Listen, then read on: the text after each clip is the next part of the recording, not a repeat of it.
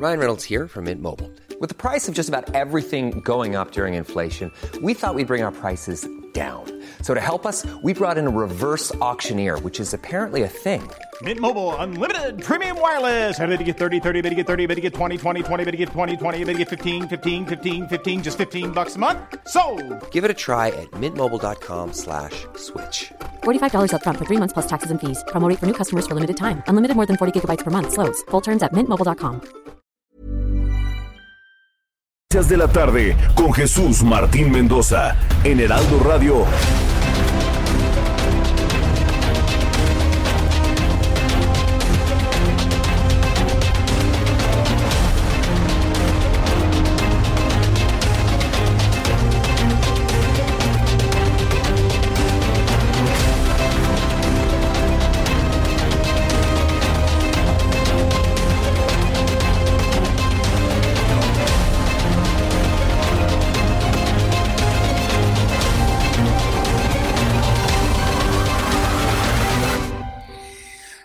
6 de la tarde en punto, hora del centro de la República Mexicana. Bienvenidos, muy buenas tardes. Iniciamos nuestro programa de noticias de este viernes 26 de junio del año 2020.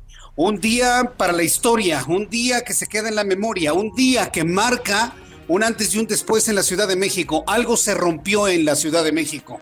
Algo que evidentemente ya estaba roto en otras partes del país, en ciudades tan importantes como Culiacán. Hoy, hoy, debo decirle que algo se ha roto en la capital de la República. La sensación de inseguridad ante la posibilidad de estar en un fuego cruzado entre policías y células del crimen organizado, pues se cierne sobre los habitantes de esta importante ciudad del mundo. México ya no va a ser nada igual después de lo ocurrido el día de hoy. Y bueno, pues es la noticia y el tema principal de este día. Nos levantamos con la noticia de un ataque en contra del director, de, del secretario de Seguridad Ciudadana de la Ciudad de México, Omar García Harfush. Toda la mañana, todo el mediodía hemos estado muy atentos informándole lo que ha ocurrido, lo que se ha informado, la cirugía Omar García Harfuch. Algunos no pueden creer que el propio García Harfuch con tres impactos de balas de altísimo calibre haya podido tuitear. Son de las cosas extrañas que han ocurrido a lo largo de todo el día. Y bueno, pues las investigaciones han continuado. ¿Qué es lo nuevo en materia de investigación? Quiero informarle en este resumen de noticias que luego del atentado que sufriera esta mañana Omar García Harfuch, secretario de Seguridad Ciudadana de la capital, se han detenido ya a 14 personas. Ha subido la cifra de detenidos de 12 a 14. Esta es la noticia eh, donde le estoy actualizando lo que en estos momentos tenemos. El vocero de la Fiscalía Capitalina, Ulises Lara, afirmó que el atentado al funcionario capitalino fue organizado en cuatro células con siete... Yo puedo necesidad del gobierno capitalino y de la fiscalía de dar a conocer información, pero deberíamos conocer públicamente estos datos de la operación que se hizo para eliminar a Omar García Jarfus. Es una pregunta que yo me hago, pero finalmente el vocero de la fiscalía comentó lo siguiente. Como resultado de las entrevistas realizadas a los detenidos, se tuvo conocimiento que posiblemente fueron contratados con tres semanas de ante anterioridad al evento y recibirían una cantidad de dinero a cambio. Asimismo, se logró saber que fueron organizados en cuatro células conformadas por siete integrantes cada una y fueron concentrados en la Ciudad de México. Bien, pues ahí está lo primero que se sabe con base en las declaraciones de los primeros 12 detenidos, quienes revelaron todo el modus desde que fueron contratados hace tres semanas, cómo finalmente ayer en la noche se hicieron de las armas, cómo a las cuatro de la mañana se organizaron en los muros ya identificados, que finalmente fueron tres, uno en Sierra Madre, otro en Explanada y otro a las afueras de, la, de las oficinas de García Harfush. En fin, bueno, se conoce bastante para estas horas de la tarde del modus que los presuntos sicarios. Quiero informar que la Secretaría de Seguridad Ciudadana de la Ciudad de México dio a conocer que el jefe de la policía, Omar García Harfush, salió de quirófano. Esto ocurrió exactamente a las 3 de la tarde. Pocos minutos antes de las 3 de la tarde corrió la información de que Harfush había salido del quirófano y es reportado como estable y fuera de peligro recibió tres impactos, uno en la clavícula, otro en el hombro, muy cercano evidentemente a la zona pectoral. pero pues salió adelante, se encuentra vivo, se encuentra estable, obviamente con los niveles de gravedad en función de estar en un quirófano y en, y en terapia intensiva. Sin embargo, salió adelante y bueno, pues él va seguramente a dar una gran cantidad de información sobre todo esto. Hace unos instantes la Fiscalía General de la República condenó el acto perpetrado contra García Harfuch e informó que ya trabaja con la Fiscalía de Justicia de la Ciudad de México para indagar los hechos violentos. A ver si no nos sale luego en la federación el presidente que en lugar de regresarse, López Obrador, en lugar de regresarse de Michoacán a la Ciudad de México, y que no me salga con que es un asunto de la ciudad, no, aquí residen los tres poderes de la Unión. En lugar de que López Obrador se, se vaya de, de Michoacán, regrese a la Ciudad de México para junto con la jefa de gobierno operar la seguridad y la investigación. Ah, no, el hombre está por allá. A ver si no nos sale con que los va a acusar con su mamá, ¿no? A los 14 que están detenidos. A lo mejor esa es la idea, ¿no? Acusarlos con sus mamás para que ya no lo vuelvan hacer. Es verdaderamente increíble, verdaderamente increíble. Bueno, pues tras el atentado perpetrado contra Amar García Harfuch, el jefe de la policía, el embajador de Estados Unidos en México, Christopher Lando, que se ha convertido en personaje de la noticia desde ayer, afirmó que el ataque expone la necesidad de cooperación entre ambas naciones para vencer al crimen organizado. Y esto que está diciendo Christopher Lando nos recuerda lo que ya en su momento Donald Trump, presidente de los Estados Unidos, le dijo a López Obrador, cuando quieras que ponga a tu disposición elementos del ejército, de la DEA, del FBI, avísame y te ayudamos a limpiar a la República Mexicana. ¿Y cuál fue la respuesta? No, gracias. No fue, esa fue entre muchas otras respuestas, ¿no? Abrazos, no balazos, no muchas gracias, los voy a acusar con su mamá y este tipo de estrategias que la verdad no han servido para una solución clara y oportuna. Sí, digo, creo que usted ya completó bien la frase. Todas estas estrategias que ha planteado López Obrador para la inseguridad no han servido ni para una solución clara y oportuna en contra del crimen organizado que hoy ha atacado las fibras más profundas de una ciudad como la Ciudad de México. El gobernador del Estado de México, Alfredo del Mazo, informó que la entidad va a permanecer en semáforo rojo la próxima semana, cuando aquí en la capital de la República, ya hablando de COVID, ah, porque eso sí le voy a decir, no crea que nos vamos a olvidar del COVID de ninguna manera. Vamos a seguir hablando de los muertos, de los contagiados, y va a seguir siendo noticia principal el COVID-19 en este y en todos los programas de noticias. Nada de que ya nos distrajimos con el asunto de Omar García Harfuch, que es asunto principal, a quien le deseamos una pronta recuperación y toda nuestra solidaridad a uno de los mejores hombres que han ocupado la, la de policía de la Ciudad de México. Pero eso no es pretexto para que ya no nos centremos en la cantidad de muertos por COVID y contagiados y demás. Eso sí se lo puedo garantizar que ocurrirá aquí en la Ciudad de México. Por lo pronto, Alfredo del Mazo, gobernador del Estado de México, dice que la próxima semana se seguirá en rojo, mientras ya se anunció aquí en la capital de la República que a partir del 1 de julio cambiamos a semáforo naranja. A partir del próximo lunes, de manera concreta, la Ciudad de México pasará a semáforo naranja. La decisión se tomó a partir de que la ocupación hospitalaria en la capital del país permanece en 59% y con tendencia a la baja. Es decir, si en este momento yo voy con coronavirus a un hospital, en cualquiera me aceptan, es pregunta. Y yo les voy a preguntar a todos nuestros amigos que nos ven a través de YouTube y me mandan mensajes en nuestra forma de contacto o que me puedan escribir a través de mi cuenta de Twitter, arroba Jesús Martín MX. Avísenme por favor en qué hospital en este momento hay un espacio de 40% para recibir enfermos de COVID. ¿Qué significa eso? Que de cada 10 camas estén 4 disponibles. Me pueden enviar el dato porque yo hasta el momento no encuentro algún hospital que tenga esa capacidad de recepción de COVID-19. Si alguien me puede decir en dónde, médicos, enfermeros, enfermeras, quien sea, del Seguro Social, del ISTE, díganmelo por favor porque nosotros no sabemos dónde están. Y sí le voy a pedir, por favor, que me ayude en esta búsqueda para que las personas que necesiten llevar a un familiar con COVID-19, pues lo lleven a esos hospitales y no anden en la visita de las siete casas. Ya platicamos sobre esto. Vamos a escuchar lo que hoy comentó Claudia Sheinbaum, que por cierto, debo decirle, como siempre la jefa de gobierno, muy bien aterrizada en esto, asegura, si se incrementan los casos de contagio, entonces vamos a regresar al semáforo en rojo y así lo planteó.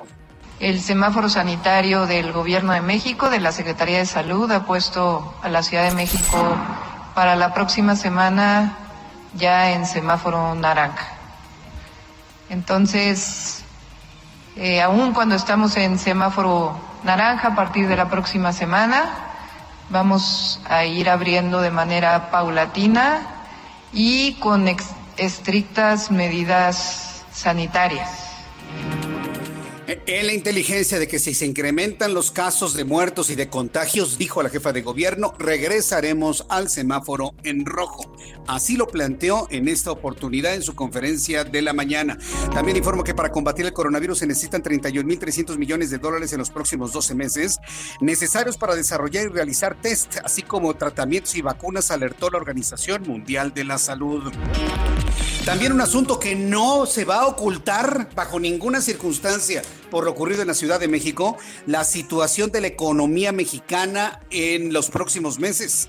De acuerdo con el Instituto Nacional de Estadística y Geografía, en abril, que fue el primer mes de la Jornada Nacional de Sana Distancia por la pandemia de COVID-19, la economía mexicana se desplomó 17.3%. No vamos a soslayar esta información, no la vamos a dejar de lado. La economía mexicana se ha desplomado 17.3%. Se trata de la mayor caída tasa mensual desde 1993, cuando comenzó el registro del indicador. Cuando se empezó el registro del indicador, no se había tenido un desplome de la economía mexicana de estos niveles. Asuntos que evidentemente no vamos a dejar de lado en nuestro programa de noticias. son las 6 de la tarde con 10 minutos, 6 de la tarde con 10. Vamos a revisar la información en otras partes de la República Mexicana y saludo con mucho gusto a Marta de la Torre, nuestra corresponsal en Colima. Adelante, Marta. Hola, ¿qué tal? Buenas tardes. Pues el gobernador de Colima, José Ignacio Peralta Sánchez, advirtió que la población, si no se cuida, pues se va a comenzar a saturar los hospitales aquí en la entidad esto por la gran cantidad de pacientes con COVID-19 que se están registrando. Hay una tendencia a la alta y bueno, pues van a terminar de, quedarse sin atención médica debido a la gran movilidad que se presenta. El mandatario estatal advirtió que ninguna inversión será suficiente si la gente no se cuida y es que pues a pesar de que están comprando camas y ventiladores, pues esto no va a ser suficiente. Dejó en claro que él no va a meter a la cárcel a ninguna persona pero es responsabilidad de la población cuidarse para que se pueda regresar al color verde. Y bueno, nada más puso, por ejemplo, él estaba en Manzanillo y, dije, y dijo que se mirara a las personas que estaban pasando por ahí, ninguna con cubrebocas, una gran cantidad de personas transitando en Manzanillo que tiene el 70% de las muertes del total de contagios y el 77% de contagios. Aquí en la entidad se registran 474 casos positivos de COVID y 64 defunciones. Mi reporte. Muchas gracias por la información, Marta de la Torre. Gracias, buenas tardes. Hasta luego, muy buenas tardes. Saludo con muchísimo gusto a José Alemán, nuestro corresponsal en San Luis Potosí. Adelante, José, te escuchamos. Gracias, Jesús Martín. Muy buenas tardes. Pues eh, para informarles que hoy el Comité Estatal de Seguridad en Salud reveló que llevan 361 trabajadores de la salud que han sido contagiados al coronavirus COVID-19 aquí en San Luis Potosí. Uno de ellos, por cierto, es, eh, murió, es una enfermera general del Hospital General del Liste que falleció debido a la infección. Además, hay 189 elementos de diversas corporaciones de seguridad federales, estatales y municipales que también han sido contagiados al SARS-CoV-2, de los cuales 101 son de la Secretaría de la Defensa Nacional y de la Guardia Nacional, 30 de la Secretaría de Seguridad Pública del Estado, donde uno también ya murió, y 18 son policías municipales. Además, se dio a conocer que entre agentes de investigación, ministerios públicos y medios médicos legistas, la Fiscalía General del Estado aporta 40 pacientes contagiados al COVID-19, mientras que en el sistema carcelario, y es muy penoso informarles, hay tres casos registrados y uno de ellos también ya ha fallecido. La titular de la Secretaría de Salud del Estado, Mónica Liliana Rangel, admitió sin precisar cifras que en la zona industrial donde apenas el primero de julio se han reincorporado alrededor de 100 mil trabajadores, también hay positivos al COVID-19, aunque dijo que eh, eh, son eh, en diferentes puntos, en diferentes fábricas, por lo que descartó que haya un brote, pero sin embargo, dijo, si se detecta un brote, se volverán a cerrar las fábricas. Esta es la información, Jesús Martín. Gracias por la información. Buenas tardes. Gracias, José Alemán. Que te vaya muy bien, nuestro corresponsal allá en San Luis Potosí. Saludos a nuestros compañeros reporteros urbanos, periodistas especializados en información de ciudad, que por cierto han estado muy, muy, muy atentos de todo lo sucedido en la zona de las Domas de Chapultepec. Gerardo Galicia, adelante, buenas tardes. Así es, Jesús Martín, y nos alejamos uno un poco de ese perímetro. Tenemos ya reporte desde la zona centro de la capital y para nuestros amigos que van a utilizar las inmediaciones de la calzada San Antonio Nevada encontrábamos ya rezago de consideración justo llegando a su cruce con el viaducto y antes estuvimos checando la colonia Doctores, tenemos movilización policíaca por una persona que lamentablemente pierde la vida, fue atacada a tiros, hay por lo menos 25 casquillos percutidos y esto ocurre en la calle Doctor Alvear Núñez y Doctor Neva, para mayor referencia muy cerca del eje 3 Sur y el eje central, en ese punto van a encontrar movilización policíaca, así que habrá que manejar con mucha, mucha precaución y por lo pronto el reporte. Gracias por la información, Gerardo Galicia. Hasta luego. Hasta luego. Nuestros, mis compañeros reporteros, nuestros compañeros reporteros, compañeros del Herado Media Group, trabajando desde muy temprano, cubriendo todo lo ocurrido en la zona de Lomas de Chapultepec y siguen recorriendo el Gran Valle de México. Alan Rodríguez, ¿dónde te ubicas en este momento? Adelante. Jesús Martín, nos encontramos en el Hospital Médica Sur, en la colonia Torielo Guerra, y quiero comentarles que en este punto se registra una muy fuerte movilización por parte del personal de la Secretaría de Seguridad Ciudadana. También se encuentran algunos elementos del Ejército y también de la Guardia Nacional. Ellos están custodiando los alrededores de este inmueble en el que se encuentra internado el jefe de la policía, Omar García Harfus, luego del atentado en su contra en la colonia Lomas de Chapultepec. Quiero comentarles que eh, sabemos ingresó a la sala de urgencias a recibir pues una atención a sus heridas. Le retiraron las esquilas que tenía tanto en el hombro, en la rodilla y también en su brazo. Y pues bueno, esta eh, operación duró aproximadamente cuatro horas y media. Después de esto se reporta su estado de salud estable. Y pues bueno, lo que les quiero comentar es que al interior de estas instalaciones tenemos un fuerte dispositivo de elementos de la policía quienes están custodiando precisamente la habitación en donde se encuentra este eh, jefe de la policía. O en la parte exterior todo vehículo que ingresa es revisado minuciosamente pues por los eh, elementos de la Secretaría de Seguridad Ciudadana y también pues bueno informarles que a partir de periférico se encuentra un operativo en el cual pues bueno los policías prestan mucha atención de quién se acerca y quién se retira de la zona. Es por lo pronto Jesús Martín el reporte que tenemos. Muchas gracias por la información, Alan Rodríguez. Excelente tarde, estamos al pendiente. Eh, igualmente para ti, excelente tarde. Bueno, pues esto es lo que está sucediendo el día de hoy. Es una visión muy general de lo que está ocurriendo en el país. Y por supuesto, el epicentro de la información de la noticia está en la Ciudad de México con este ataque en contra del jefe de la policía. No hay en los anales de la historia algo semejante. ¿sí? Y que no me vengan culpando al pasado, ¿eh? que no nos vengan culpando al pasado. Estos señores ya tienen casi dos años al frente del gobierno como para haber hecho trabajo de inteligencia, haber, advertido estos peligros. Y si los habían advertido, ¿sí? ¿Por qué no los neutralizaron en su momento? Ellos son los expertos, ¿no? En materia de seguridad. Entonces, que no nos vengan con acusaciones del pasado, porque yo creo que ya la opinión pública a estas alturas no les va a conceder absolutamente nada a quien se le ocurra, a quien se le ocurra acusar a alguien del pasado. Tienen casi dos años de estar al frente del gobierno y ya debieron haber empezado a controlar las cosas que dejaron mal los anteriores, porque por eso los eligieron, ¿no? Para arreglar las cosas, no para estar echando culpas a los del pasado. Entonces, que en este momento, que nuestro interés está en la recuperación del jefe de la policía, se abstengan de hacer culpa, eh, echar culpas al pasado. Ya me tocó leer un tuit de, John Ackerman asegurando que los sicarios que quisieron matar a Omar García Harfuch son la contracara de los medios de comunicación que criticamos al actual gobierno. Qué irresponsabilidad de John Ackerman. Y lo digo claramente y se lo digo a la Universidad Nacional Autónoma de México. Ustedes no pueden tener en sus filas a un hombre que compara a las fuerzas del cartel Jalisco Nueva Generación, que presuntamente fueron los autores de este ataque, con una posición crítica, no nada más del periodismo nacional, sino de muchos millones de mexicanos que no nos gusta cómo se están haciendo las cosas actualmente. Y lo digo abiertamente. ¿eh? Entonces, no, no puede John Ackerman comparar eso. No puede comparar las críticas, los señalamientos con un ataque terrorista que se perpetró en contra de un jefe de la policía. Es irresponsable por parte del señor Ackerman. Sé que está muy enojado por lo que le han dicho a su esposa, por todo lo que se ha ventilado de sus, de sus bienes inmuebles. Está muy enojado, pero no puede bajo ninguna circunstancia culpar al periodismo independiente, culpar al periodismo que ha investigado este tipo de cosas, comparándolo con un grupo de sicarios como los que hicieron lo que hicieron hoy en la mañana a las seis y media. Entonces, El ambiente está crispado, pero yo sí le voy a pedir a usted que no nos dejemos de ese tipo de calificaciones. Se les está pidiendo resultados, no echando culpas al pasado, sino dando resultados con los elementos que se tienen el día de hoy y se vuelve importantísimo que tengan vigilancia y que tengan guardias y que los estén cuidando a una jefa de gobierno, a los gobernadores e incluso el presidente de la República está obligado en revivir el Estado Mayor Presidencial para la seguridad de la institución presidencial. Eso me parece que es importante también decirlo.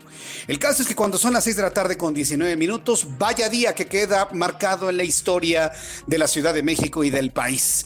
¿Qué sucedió un día como hoy, 26 de junio, en México, el mundo y la historia? Abraham Arreola.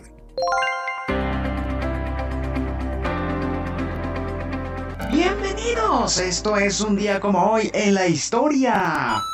Así que veamos de qué trata el día de hoy. Pues en el año 1800 Alessandro Volta anuncia el descubrimiento y funcionamiento de la primera pila eléctrica. 1811 son fusilados los insurgentes Ignacio Allende, Juan Aldama y José Mariano Jiménez, caudillos del movimiento de independencia.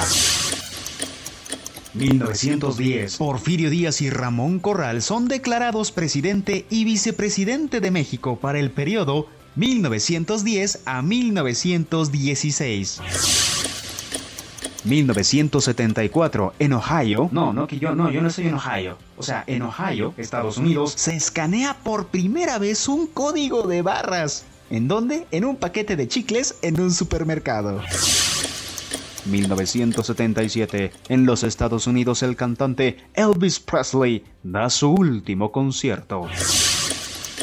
1997 es publicado por primera vez Harry Potter y la piedra filosofal. 2001, en los Estados Unidos se presenta oficialmente el primer borrador del genoma humano. Además, hoy es el Día Internacional de la Lucha contra el Uso Indebido y el Tráfico Ilícito de Drogas.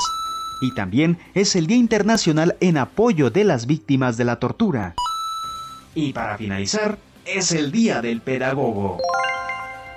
Esto fue un día como hoy en la historia. En la historia. Muchas gracias, Abraham Arreola, por estas eh, efemérides en la historia en este 26 de junio del año 2020. Vaya día, ¿eh? verdaderamente preocupante. Bien, el reloj marca las 6 de la tarde con 21 minutos, hora del centro de la República Mexicana. Un poco más adelante voy a saludar a Francisco Nieto, quien tiene declaraciones de la Federación de Alfonso Durazo sobre lo ocurrido esta mañana. También hablaré con Manuel Durán, que es reportero del Heraldo Media Group, eh, quien, bueno, pues nos dice lo que ha revelado hoy la, la vocería de la Fiscalía de Justicia de la Ciudad de México. Vuelvo a comentar, no, a mí la verdad no sé, no estoy tan seguro de que sea algo bueno que usted y yo conozcamos detalles de cómo se llevó a cabo el, el operativo eh, cómo se organizaron estas células de, sicarios ordenados presuntamente por el cartel Jalisco Nueva Generación, porque vaya, son elementos de investigación. Revelarlos es una forma, es una forma de advertirlos. Entonces, no sé, no sé. Mm, no estoy muy de acuerdo con la forma. Yo entiendo que se necesita información, certeza y demás. Y ya que le estoy hablando de esto, eh, se acaba de actualizar la información desde la Fiscalía de Justicia de la Ciudad de México que dos hombres más fueron detenidos en Atlacomulco, en el Estado de México, por su presunta participación en el ataque contra el secretario de Seguridad Ciudadana de la Ciudad de México, Mar García Harfuch. Recuerde que estos que son detenidos son los que perpetraron el hecho de manera material. Pero de ahí a detener al que lo ideó, lo pensó y pensó en los muros y, desde qué momento lo empezaron a seguir y dónde sabían dónde vivía el secretario y qué rutas tomaba y todo. A ese, a ese cerebro, bueno, pues ni idea, ¿no? Todavía están deteniendo a los que hicieron el acto de manera material. Los sujetos fueron detenidos de un vehículo de color gris allá en Atlacomulco, en el que huyeron después del ataque en Lomas de Chapultepec de la Ciudad de México que dejó tres personas muertas. Los presuntos delincuentes fueron ubicados en una gasolinería de la carretera Atlacomulco El Oro, luego de que tras el ataque autoridades le siguieran la pista a través de cámaras de seguridad. Con esto suman ya 14 los detenidos hasta el momento, 14 detenidos. En el ataque contra el funcionario capitalino, donde habla de presunta participación de al menos 28 agresores. La Fiscalía de la Ciudad de México identificó que dentro del grupo de atacantes hay gente proveniente de la Ciudad de México, de Guerrero, de Nayarit, de Chihuahua, de Michoacán, de Guadalajara y hasta de Colombia.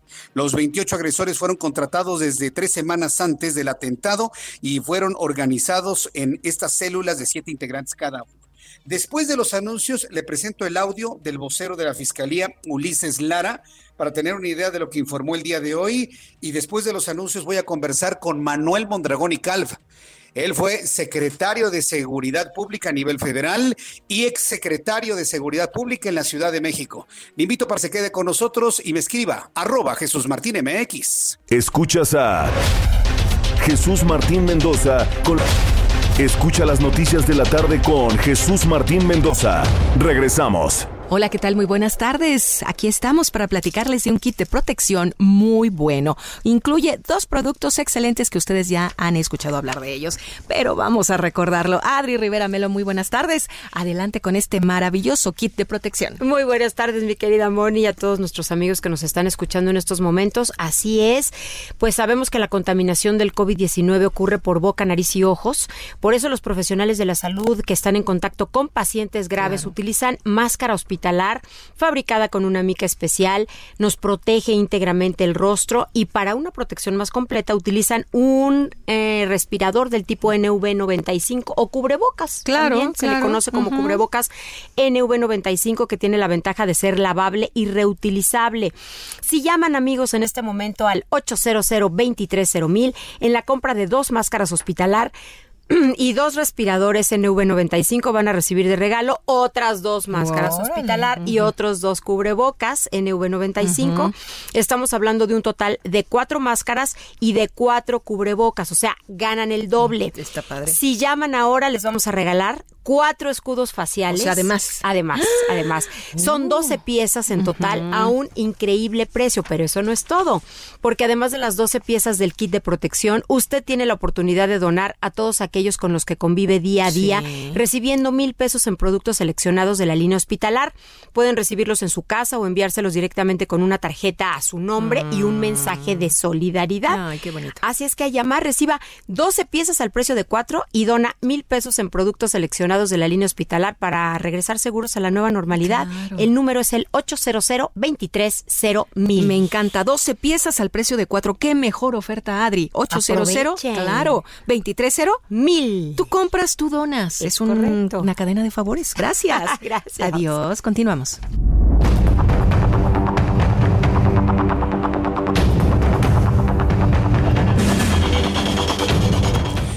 Continuamos con información en el Heraldo Radio en toda la República Mexicana. Yo soy Jesús Martín Mendoza y le invito para que me envíe sus preguntas, comentarios a través de mi cuenta de Twitter, arroba Jesús Martín MX, o a través de nuestra plataforma digital en YouTube, Jesús Martín MX, donde tenemos un chat en vivo en donde estamos platicando usted y yo sobre las noticias del día de hoy.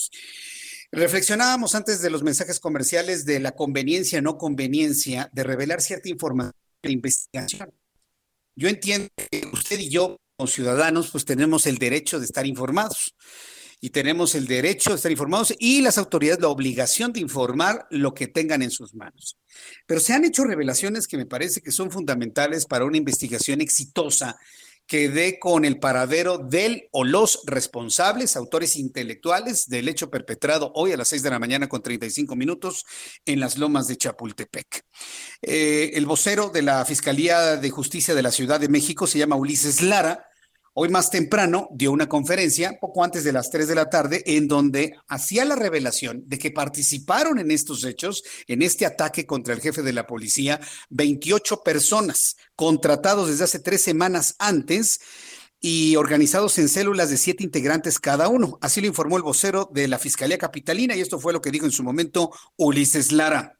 Como resultado de las entrevistas realizadas a los detenidos, se tuvo conocimiento que posiblemente fueron contratados con tres semanas de ante anterioridad al evento y recibirían una cantidad de dinero a cambio. Asimismo, se logró saber que fueron organizados en cuatro células conformadas por siete integrantes cada una y fueron concentrados en la Ciudad de México. De igual manera, el día de la fecha fueron trasladados en una camioneta marca Chevrolet tipo Suburban, color blanco y otra color negro al lugar donde realizarían el atentado aproximadamente a las 4 de la mañana, recibiendo la indicación de que tenían que verificar si pasaban patrullas de la Secretaría de Seguridad Ciudadana. Datos eh, que surgen de los primeros interrogatorios a los 12, ahora 14 detenidos en el lugar. Y Ernestina González, cuántos minutos, fiscal general de justicia de la Ciudad de México informó mediante su cuenta de Twitter que la dependencia que dirige continúa con la investigación y persecución penal de los responsables del ataque a Omar García Harfus. Súbale el volumen a su radio, a su dispositivo, donde usted nos vea, nos escuche, en el Heraldo Radio. Tengo en la línea telefónica a Manuel Mondragón y Calva como seguramente usted lo recuerda, es excomisionado nacional de seguridad y fue secretario de Seguridad Pública aquí en la capital de la República. Don Manuel Mondragón y Calv, gracias por tomar esta llamada telefónica. Querido amigo, qué gusto de saludarlo. Como Ay, doctor Mondragón, ¿qué cosas Cuando hemos me dijeron pasado? que iba a hacer con usted, dije sí a la hora que me digan, porque en realidad no he estado dando yo ninguna entrevista, Jesús eh, Martín, en ningún eh, eh, lugar. Pero tratándose de usted, qué contento de platicar y de charlar. Y nosotros nos sentimos muy honrados, don Manuel, tenerlo en este programa de noticias. Y bueno, pues preguntarle una primera impresión de un ataque a un hombre que entiendo ha tenido siempre una gran cercanía con usted. Lo hemos ubicado como un discípulo de la forma de hacer y hacer de Manuel Mondragón y Calva. ¿Qué, qué, qué primera impresión le da lo ocurrido en esta mañana, don Manuel? Yo eh, haría algún eh, triple comentario rápido para no quitarle mucho tiempo a usted y, y al público que nos escucha. Uno, eh, me referiría yo a la persona, a Omar García Harfus. Otro, al evento que ocurrió. Y otro, a la situación que priva en la Ciudad de México desde mi ángulo, desde mi visión. Porque salirme de allí es, primero, no tengo la información, quizás ni yo ni nadie. O quien la tenga, pues la tendrá que investigar a fondo y en ese momento nos dirá por qué, quién, cuándo, todo lo demás. Empezaré diciéndole, diciéndole, es lo que me ocurrió ahora después de comer. Eh, comentar. Se trata de un hombre al que yo quiero mucho, admiro profundamente, es un buen hombre. Yo parto de ahí porque usted le da a las personas un valor, como debiera ser siempre, pero eh, muy, muy, muy especial, y, y, y los aplaude y les da su lugar en forma muy especial cuando se lo merece. Y eh, Omar es, eh, de alguna manera, tiene algún parentesco conmigo porque una hijada mía está casada con su eh, hermano. Ellos son de su eh, matrimonio segundo, de don Javier García Panegua, que son dos hermanos. Son eh, Adrián y, y el propio Omar. Omar es un muchacho que se ha caracterizado siempre por estudioso, por cuidadoso, por respetuoso de la ley, por eh, educado. Este, entonces, es una persona que yo ciego recomendaría, y lo hice, lo hice sin límite. Cuando alguien me preguntó alguna vez sobre qué hacer y con quién trabajar algunas cosas de seguridad, tanto en el ámbito federal como en el ámbito local, antes de que nadie pensara en Omar, parecía que estaba eh, señalado en contra, eh, o que yo lo estaba recomendando, quién sabe cuál era la realidad. El hecho es que a un lado, no, no, no lo invitaron y acabaron invitándolo en las dos áreas. Pero finalmente acabó siendo el, eh, jefe de investigaciones en el DF y acabó siendo el secretario de seguridad del DF. Entonces, eh, qué bueno que haya sido así, porque reconocieron en Omar algo que quizá, bien el segundo tema, pudo influir en lo que ocurrió después. yo quiero comentar, Jesús Martín, que él eh, eh, este, he hablado un poquito más de la, garganta. Perdóname si te la sí, lo sé, doctor. Eh, de, repente.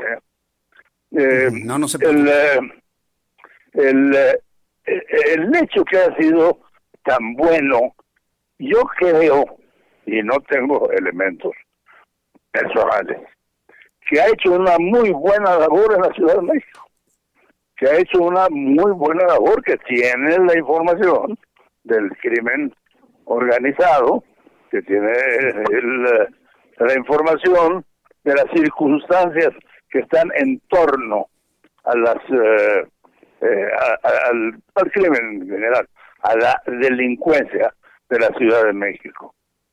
Y esto que eh, produce produce un, una situación que analizada con, con cuidado es muy peligrosa y muy riesgosa, porque se atreven quienes hayan sido, ya no voy a hablar yo de carteles o de grupos o de A o de B o de C, pero ¿quién pudo hacerlo?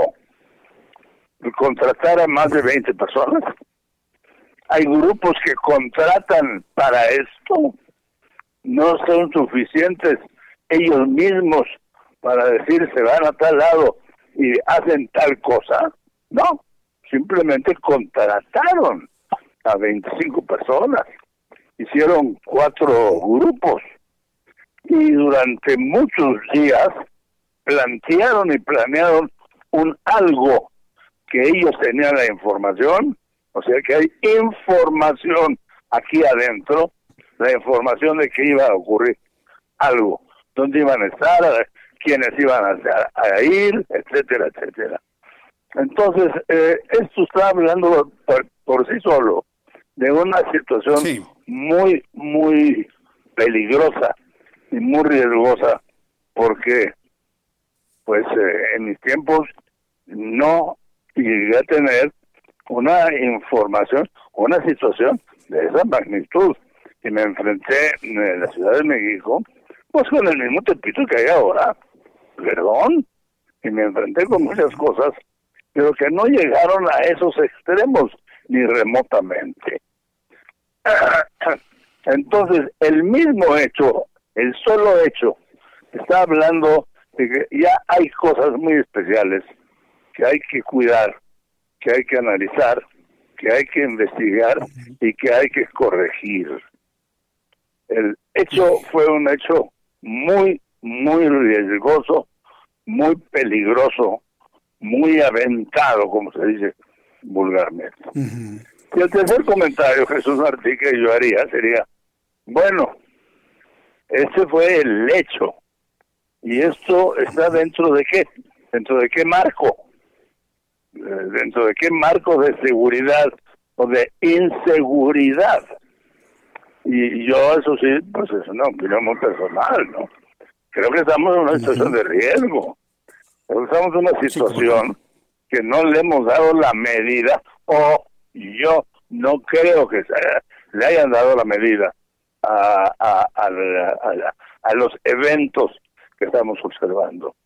Y que esto va a ir creciendo, como ocurre normalmente.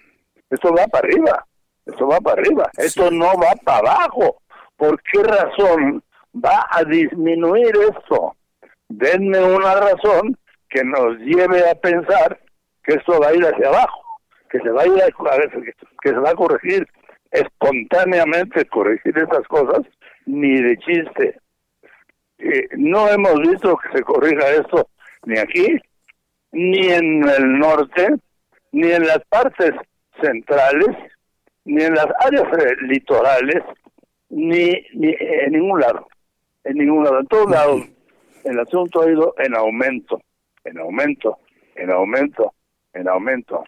Lo que era eh, débil se hizo fuerte, lo que era fuerte se hizo fortísimo. Entonces, ¿qué se tiene que hacer a nivel nacional? La respuesta entonces, resumida, tenemos de los pocos, y conozco a muy buenos policías, y los veo, me vienen a buscar, los atiendo con mucho cariño, con mucho gusto.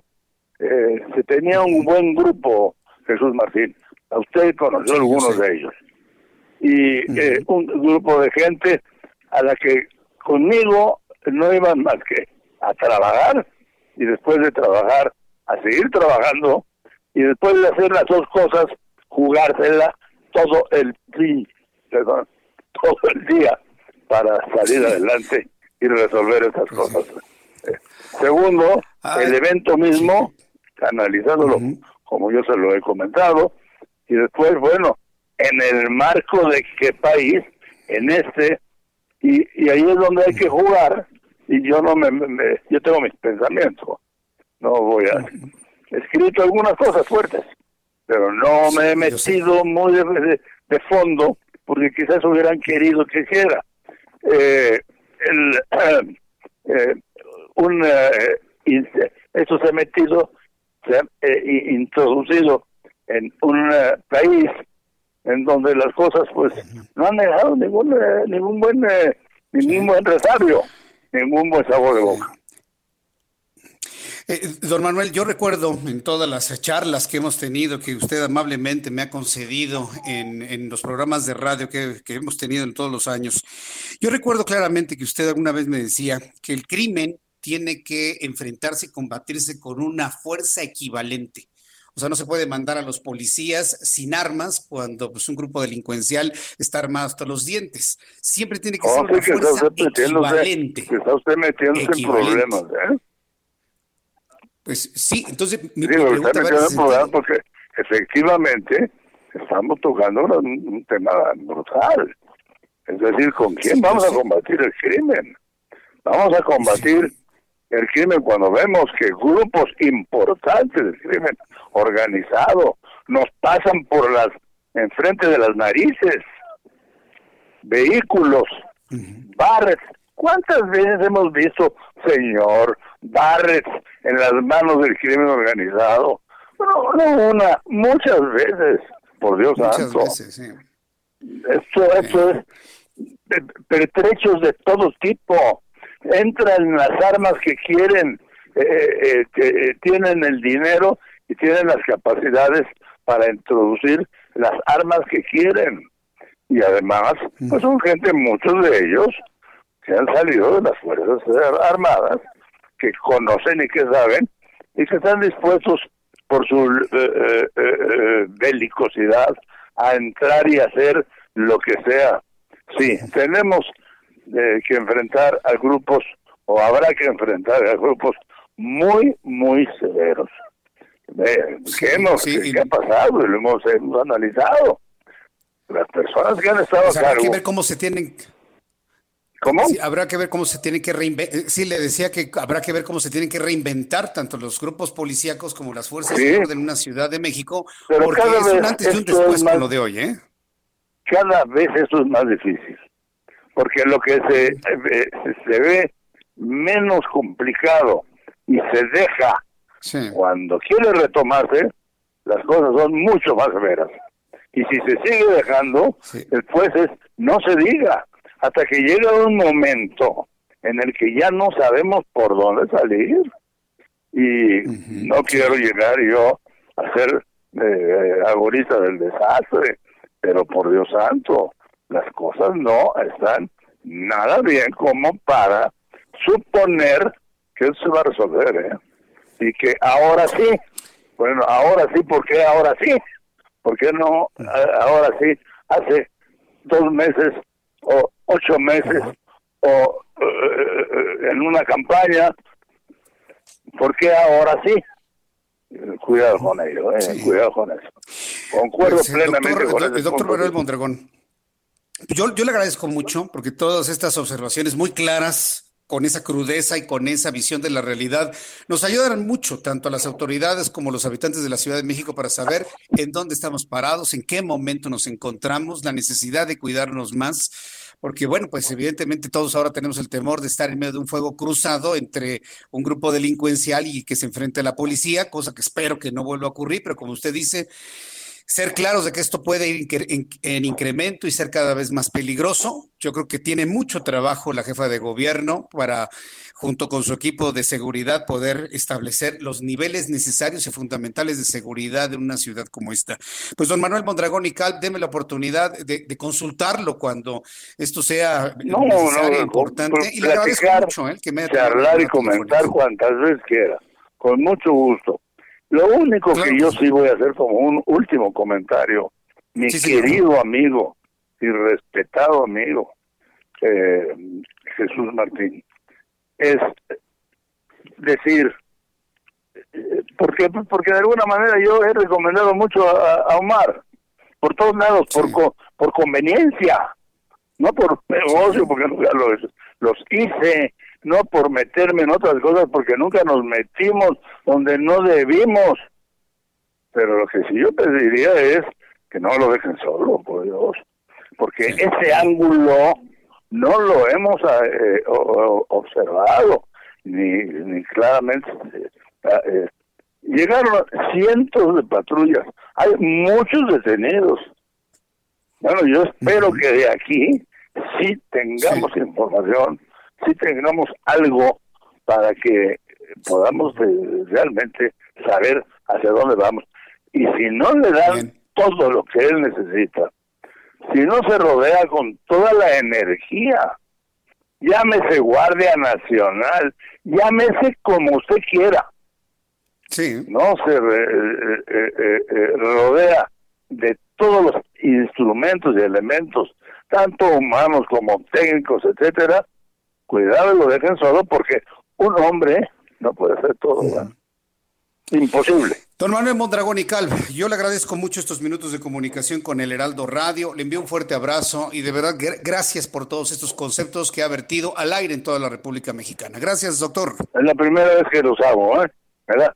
Muchísimo gusto saludarlo, mi querido amigo. ¿eh? Muchas gracias, don Manuel. Igual, un honor para nosotros tenerlo en este programa. Le envío un fuerte abrazo. Que le vaya muy bien.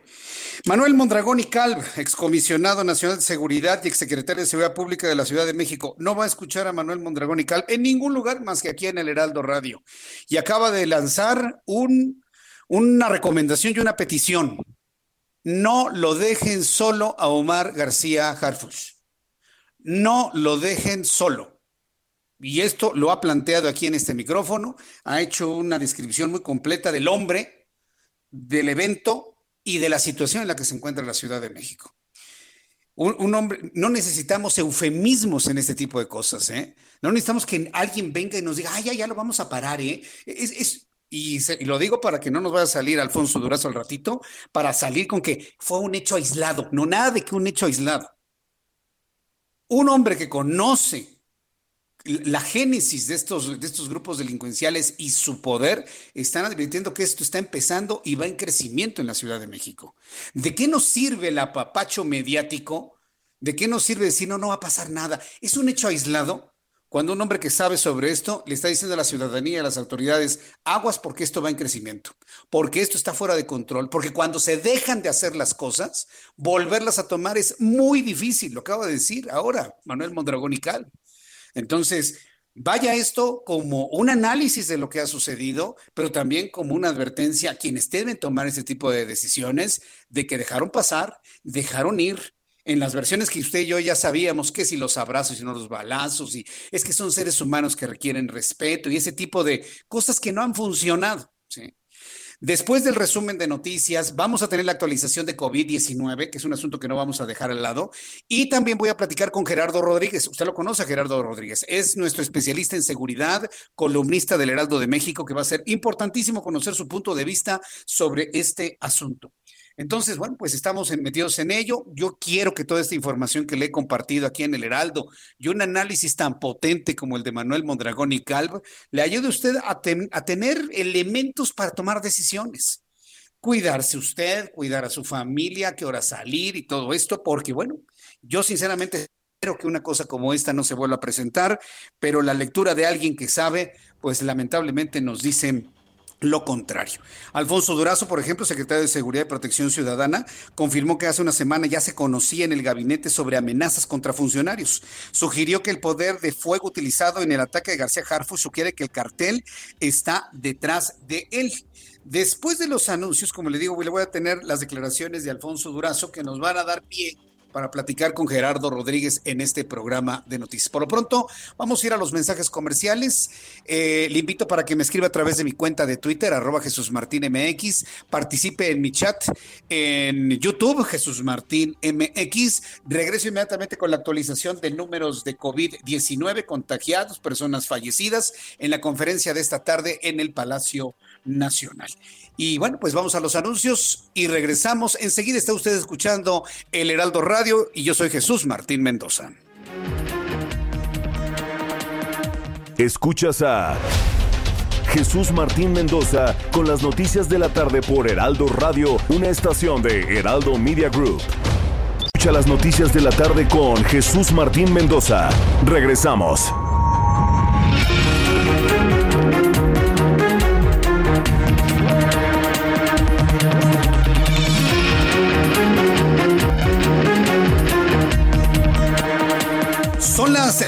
La noche, las 19 horas en punto, hora del centro de la República Mexicana, y le presento un resumen con las noticias más importantes aquí en el Heraldo Radio. Le saluda Jesús Martín Mendoza. En primer lugar, le informo que el bloque de gobernadores que se reúne semanalmente para coordinar acciones contra COVID-19 y algunas políticas del gobierno federal firmaron una tercera carta dirigida al presidente López Obrador para pedir un encuentro y apoyo económico. Los gobernadores siguen insistiendo en que el presidente tiene que dar la cara y ayudar a los empresarios en esta pandemia. Los gobernadores que integran la Alianza Federalista, entre ellos Javier Corral Jurado, anunciaron una serie de cinco acuerdos que atienden temas de economía, salud, educación y seguridad.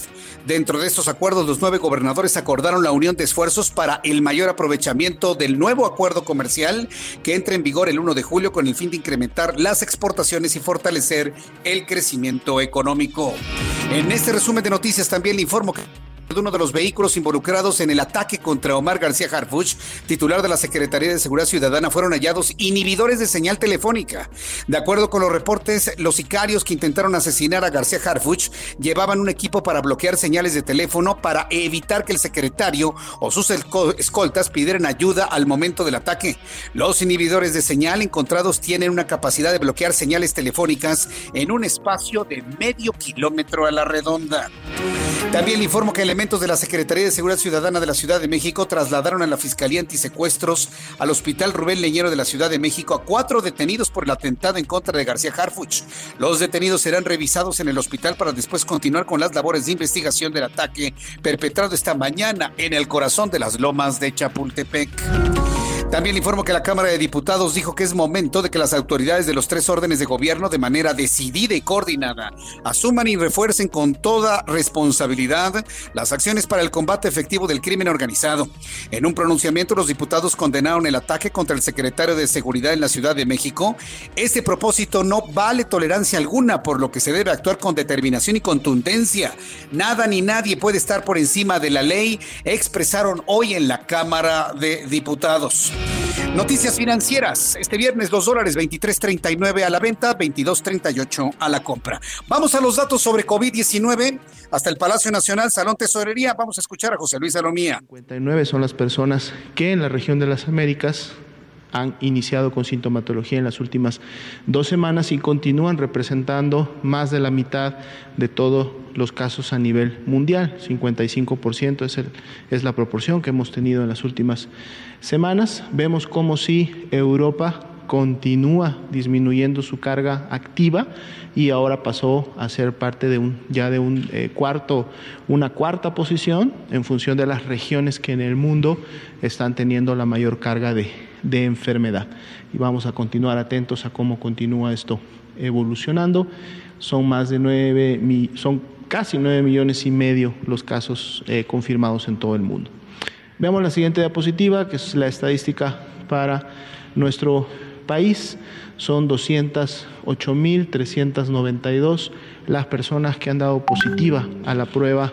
que detecta el, virus SARS-CoV-2 y por lo tanto son los casos confirmados acumulados al corte del día de hoy de COVID-19 en México. Dentro de este grupo se encuentran también 25.779 personas que lamentablemente pues, han perdido la vida a consecuencia de las complicaciones eh, que esta enfermedad produce y que también las, las conocemos. 267.288 eh, personas dieron negativas a la prueba de SARS-CoV-2, por lo tanto se, descartó, se descartaron como casos de, de COVID-19 y al corte del día de hoy son un poco más de 542 mil las personas que han ingresado a un protocolo de estudio en México y a las cuales se... Bien, pues es José Luis Salomía quien ha dado a conocer ya los datos más importantes sobre COVID-19. Bien, ¿qué es lo que está informando sin decirlo? Que se han sumado a la lista 719 mexicanos muertos por COVID-19.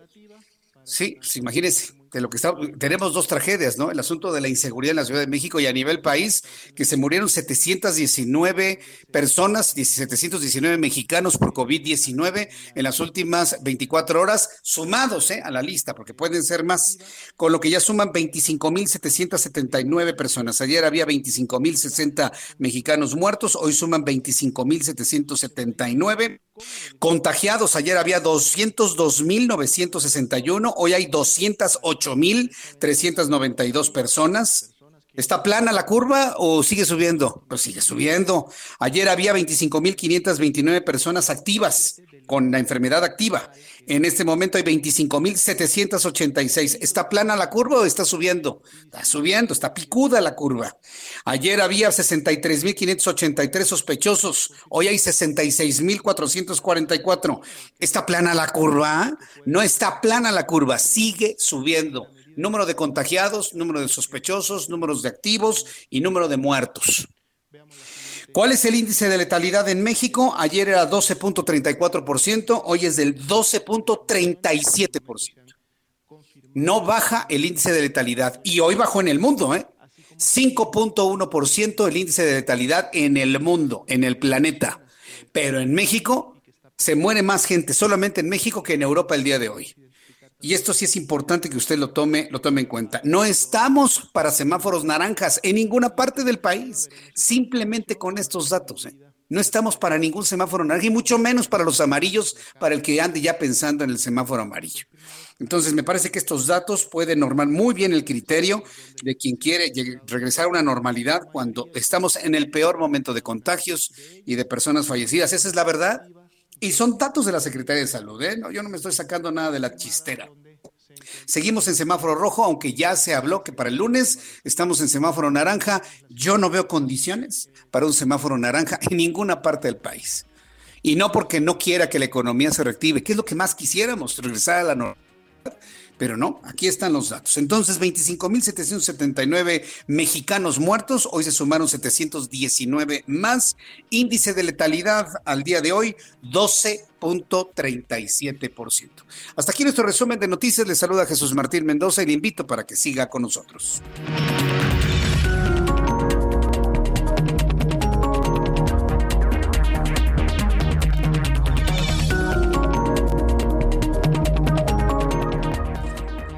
Ya son las 7:07, las 19 horas con 7 minutos, hora del centro del país. Escuche usted el Heraldo Radio. Yo soy Jesús Martín Mendoza con toda la información del día de hoy. ¿Qué día hemos tenido? De verdad, ¿qué día hemos tenido? Pero insisto, ¿eh? Insisto, no vamos a dejar de hablar del tema del COVID-19.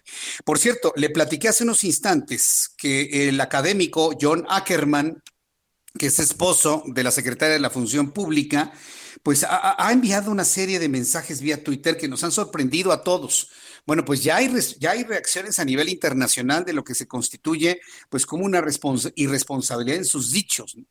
Comparar a quienes criticamos o a quienes critican a la presente administración al mismo nivel que los sicarios que intentaron asesinar a Omar García Harfuch, la, verdad me parece que es muy, muy grave la aseveración.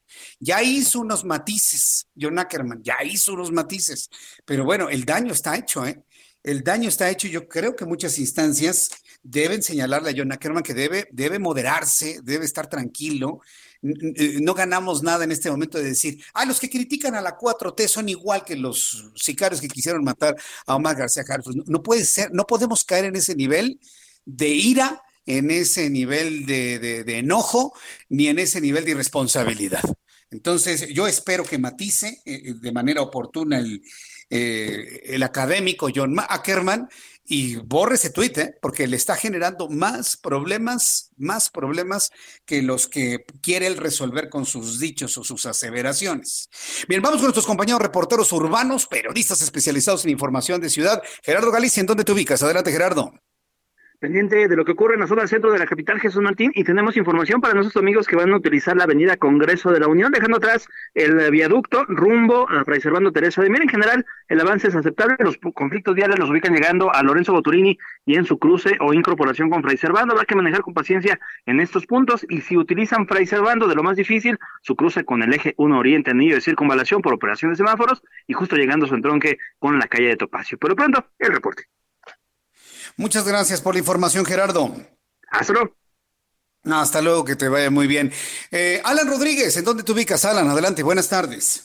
Jesús Martín, excelente tarde. Nos encontramos en la colonia Torielo Guerra, en la zona sur de la ciudad, en donde se encuentra el hospital en el que se está internado el jefe de la policía, Omar García Harfush. Quiero informarte que nos han reportado que ha salido bien de la operación en la que eh, fue sometido, una operación de aproximadamente cuatro horas y media, en la que le retiraron las esquirlas de bala que tenía tanto en su hombro, su brazo y su rodilla, en las que recibió estos impactos durante el atentado en su contra en la colonia Lomas de Chapultepec. Quiero informarle que en este punto, en la colonia Lomas de Chapultepec, acaban de retirar ya finalmente los vehículos involucrados que participaron en este atentado y son retirados a través de la avenida Paseo de la Reforma, continuarán por circuito interior y llegarán hasta la alcaldía de Azcapotzalco en la Fiscalía Antisecuestro. En este punto se analizarán estos vehículos y las eh, pues resultados de estos análisis que se les realicen serán anexados a la carpeta de investigación. Por otra parte, informarte que en la alcaldía de Gustavo Madero, en la colonia Santa Isabel Atola,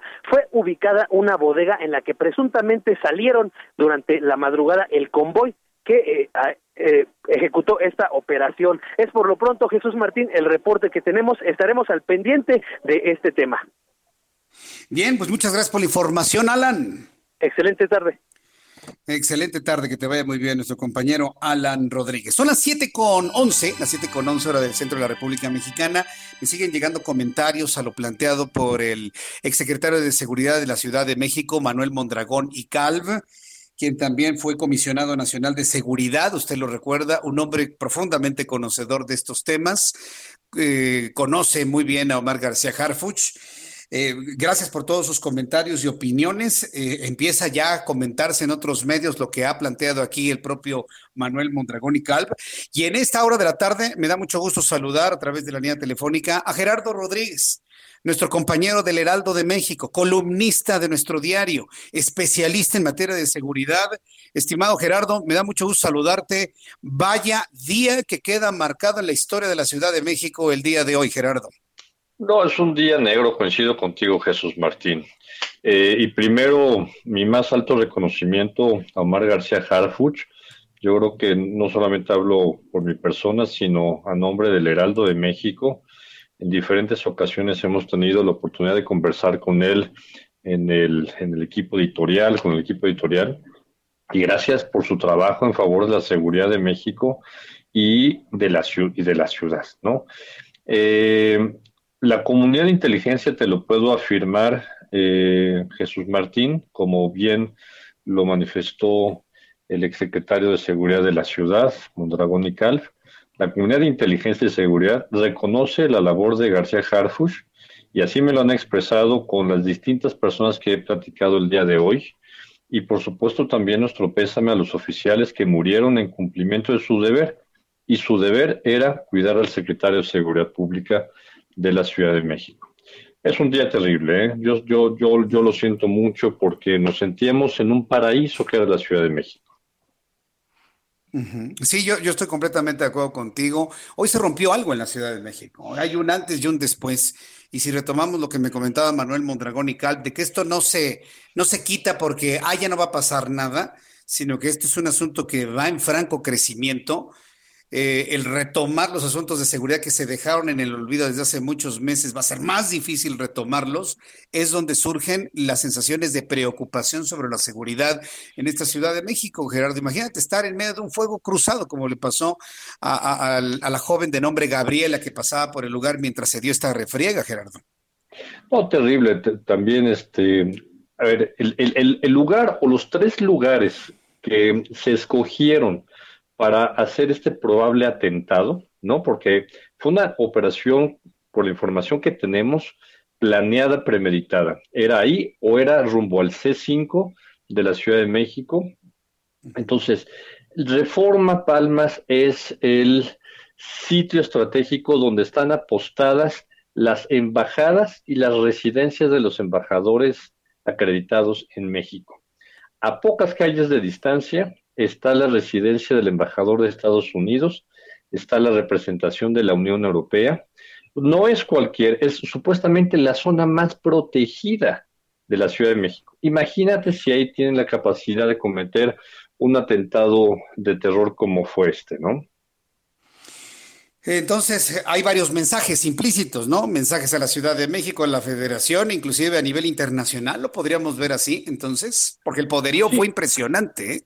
Sí, mira, si, me lo permites, eh, voy a darte un adelanto lo que es mi columna extraordinaria para el día de mañana, sábado, que nos pidió nuestro alto mando de la redacción, Alfredo. Eh, ¿Cómo sería una, una ficha de inteligencia para explicar este atentado? Primero, el objetivo fue un funcionario de alto nivel de seguridad. Para resumirlo, García Harfuch, por su posición, no por él, él forma parte del grupo de los 50 altos mandos de seguridad de este país, sujetos de protección por parte del Estado. La planeación y organización fue claramente un acto premeditado de violencia extrema en el que participaron al menos 28 delincuentes organizados en cuatro células de siete integrantes. Mira, eh, se ha debatido todo el día de hoy, coincido con muchos colegas, hubo falta de experiencia de algunos de los que perpetraron esta actividad, ¿no? Al final, Jesús Martín, no lograron su cometido, no asesinaron a Omar García Harfuch. Eso hay que decirlo con mucha claridad. Pero cuatro células de siete personas es un nivel de organización importante. El resultado del atentado, fallido, ¿no? Con, los, eh, con la información que ya lo sabemos, dos elementos de la seguridad pública asesinados, un civil muerto, dos civiles heridos y tres funcionarios de seguridad heridos. La organización que cometió esto, con mucha eh, certeza, tenemos, el propio García Harfuch lo afirmó, Durazo no lo negó, Cártel Jalisco Nueva Generación, que operaba normalmente en el Pacífico mexicano, hoy involucrado en un atentado en el centro del país con un apoyo criminal local, seguramente la Unión de Tepito. ¿Quién, quién está detrás de este atentado? Nemesio Ceguera, el Mencho, que es el fugitivo número uno buscado por la DEA. Se ofrece 10 millones de dólares por su captura. Otro dato, su hijo, el Mechito, fue extraditado en febrero de este año. Armamento utilizado, esto sí es información que te tengo en exclusiva, Jesús Martín no fue una Barrett, fueron tres Barretts las que se decomisaron. Y eh, una Barrett en promedio en Estados Unidos cuesta 8 mil dólares, en México mm. llega a costar el doble, 16 mil, hasta 30 mil dólares podría costar una Barrett, me informan eh, colegas que están en áreas de inteligencia en México y en Estados Unidos. El cálculo del costo del armamento de la logística, etcétera, puede rondar entre el millón y los dos millones de pesos la organización de este atentado. Eh, además, eh, ya haciendo un close-up en la Barrett, un colega que se especializa en esto, eh, me dice que se ve claramente que se ve borrada el número de serie externo, pero de todos modos las agencias de inteligencia de México y de Estados Unidos van a tener la capacidad de encontrar en qué armería de Estados Unidos se compra para dar con el rastro y saber, y, lo, más importante, es, son barrets nuevas, no son de rápido y furioso, por ejemplo, ¿no? Entonces, esta es la información que tenemos. Oye, pues te, vamos a leer mañana con mucho detalle nuestra edición de fin de semana, como una, una columna eh, excepcional para poder conocer más detalles de esta investigación. Eso que me hablas de la investigación de dónde fue adquirida la bar, va a ser algo muy, muy importante que yo no sé si vaya a tardar mucho tiempo o será información que estará al acceso de todos nosotros, Gerardo. Eh, mañana se va a hacer esa investigación, Jesús Martín. Muy bien. Bueno, pues yo te agradezco mucho, Gerardo Rodríguez, el que nos hayas dado este adelanto de tu columna y bueno, pues estaremos muy atentos de leerte el día de mañana. Muchas gracias, Gerardo. Fuerte abrazo, Jesús Martín. Gracias, Gerardo Rodríguez, que mañana publica en el Heraldo de México en la edición impresa y también la va a poder encontrar a través de web. Yo mañana temprano en nuestro programa de 9 a 10 le voy a compartir la liga de la columna de, de Gerardo Rodríguez para que la podamos leer juntos va a ser ya información eh, muy importante que usted y yo podamos eh, tener. Ya por lo menos tenemos un adelanto de una exclusiva, no fue una bar, fueron tres. Y entonces, pues eso ya habla del poderío, sí, militar, pero también económico que ha implicado la organización de todo, esta, todo este ataque en contra de Omar García Harfuch, que hasta el momento no lo siguen reportando como estable en el hospital donde está siendo atendido. A las 3 de la tarde concluyó una cirugía para sacarle esquirlas para poder reconstruir la clavícula. Y bueno, pues nos reporta con un estado de salud estable hasta este momento y enviamos evidentemente nuestros saludos y nuestros mejores deseos de recuperación para un hombre que en los, en los hechos y en estos meses que ha estado en frente de la policía capitalina ha, mostrado pues eh, su entrega al trabajo y la prueba está en lo ocurrido el día de hoy. Fíjese que me metí a, Twitter hace unos instantes para poder ver las tendencias, las tendencias sobre los asuntos noticiosos más importantes y la tendencia número uno, la tendencia número uno es María Sorté. Yo, yo dije, bueno, María Sorté es la mamá de Omar García Harfuch. Entonces, son de esos elementos que tal vez desde el ámbito familiar Sí sabíamos de su papá, pero no recordábamos que la actriz mexicana María Sorte es mamá de Omar García Harfuch. Sí, María Harfuch es su, es su, nombre real, más allá de su nombre artístico. Y esa razón, ese dato que empezó a trascender en las redes sociales, se convierte en este momento en una de las principales tendencias sobre todo de miles de personas que le estén enviando mensajes a la señora Harfuch o a la señora María Sorte, mensajes de apoyo, de fuerza, de que su hijo va a salir adelante. Y la verdad ha sido muy interesante leer toda este, esta cadena y este hilo de mensajes a través o desde la primera tendencia que en redes sociales se tiene. Entonces también compartirle el día de hoy. Son las 7.21, las 7.21 hora del centro de la República Mexicana. Hay personas que me están diciendo que se acaban de unir a nuestra transmisión y que no escucharon los números sobre COVID-19. Insisto, aunque el mundo se esté volteando, nosotros no vamos a dejar de informar sobre lo que ocurre por COVID-19. Ah, sí. Sí, nosotros ya, ya, ya superamos hace muchos años las, las posibles informaciones que puedan ocultar a otras y todas tienen una posición preponderante en la agenda informativa de todos los días. El día de hoy la Secretaría de Salud informa que se han sumado a la lista de mexicanos fallecidos por COVID-19 719 mexicanos más, con lo que ya suman 25.779 mexicanos muertos por COVID-19. Ayer había 202.951 mexicanos contagiados, hoy hay 208.392 mexicanos transmitidos de manera acumulada con COVID-19. Con la enfermedad activa, el 25.786 eh, personas. 25.786 personas que requieren atención médica, medicamentos, algunos camas de hospital y demás. Eh, ayer había 63.583 sospechosos, hoy hay 66.440 sospechosos de COVID-19. Le repito el número de personas fallecidas, 25.779. Y el índice de letalidad en México se reporta en 12.37. 12.37 el índice de letalidad en México por COVID-19, mientras que el mundo así sumado todo y promediado, da un 5.1%. Ahí nos damos cuenta del efecto que el COVID-19 tiene de manera específica en la sociedad mexicana que se enferma y lamentablemente fallece por ello. Bien, cuando son las 7.22, las 7.22 horas del centro de la República Mexicana, Después de los mensajes le voy a tener los dichos de Alfonso Durazo. Bueno, en este momento se los transmito. Alfonso Durazo, quien es el secretario de Seguridad Ciudadana, eh, sugirió que el poder de fuego utilizado en el ataque con García Harfuch sugiere que el cartel está detrás, que este cartel, Jalisco Nueva Generación, está detrás de ello. Vamos a escuchar lo que dijo esta mañana Alfonso Durazo. Es eh, eh, frecuente que existan este tipo de amenazas y efectivamente hace una semana se registró una eventual amenaza a algunos eh, funcionarios de seguridad pública. Eh, respecto a la posibilidad de que este atentado se encuentre vinculado, lo eh, consolidaremos, si es el caso, conforme avancen las investigaciones. Bueno, pues eh, complicadísimo, ¿eh? La verdad, podemos estar de acuerdo, no de acuerdo como se han hecho las cosas, pero les está tocando un momento muy complicado a todos los integrantes del gobierno de Andrés Manuel López Obrador. Voy a ir a los mensajes, de regreso le tengo más sobre esto, las reacciones de toda la clase política al ataque a García Harfus y otras noticias, por supuesto. Le invito para que me escriba a través de mi cuenta de Twitter, arroba Jesús Martín MX y en YouTube, Jesús Martín MX. Escuchas a Jesús Martín Mendoza con las noticias.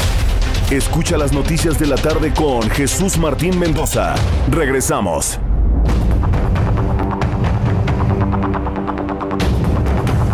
Son las siete y media, las 19 horas con 30 minutos. Ya estamos en la recta final de nuestro programa del día de hoy.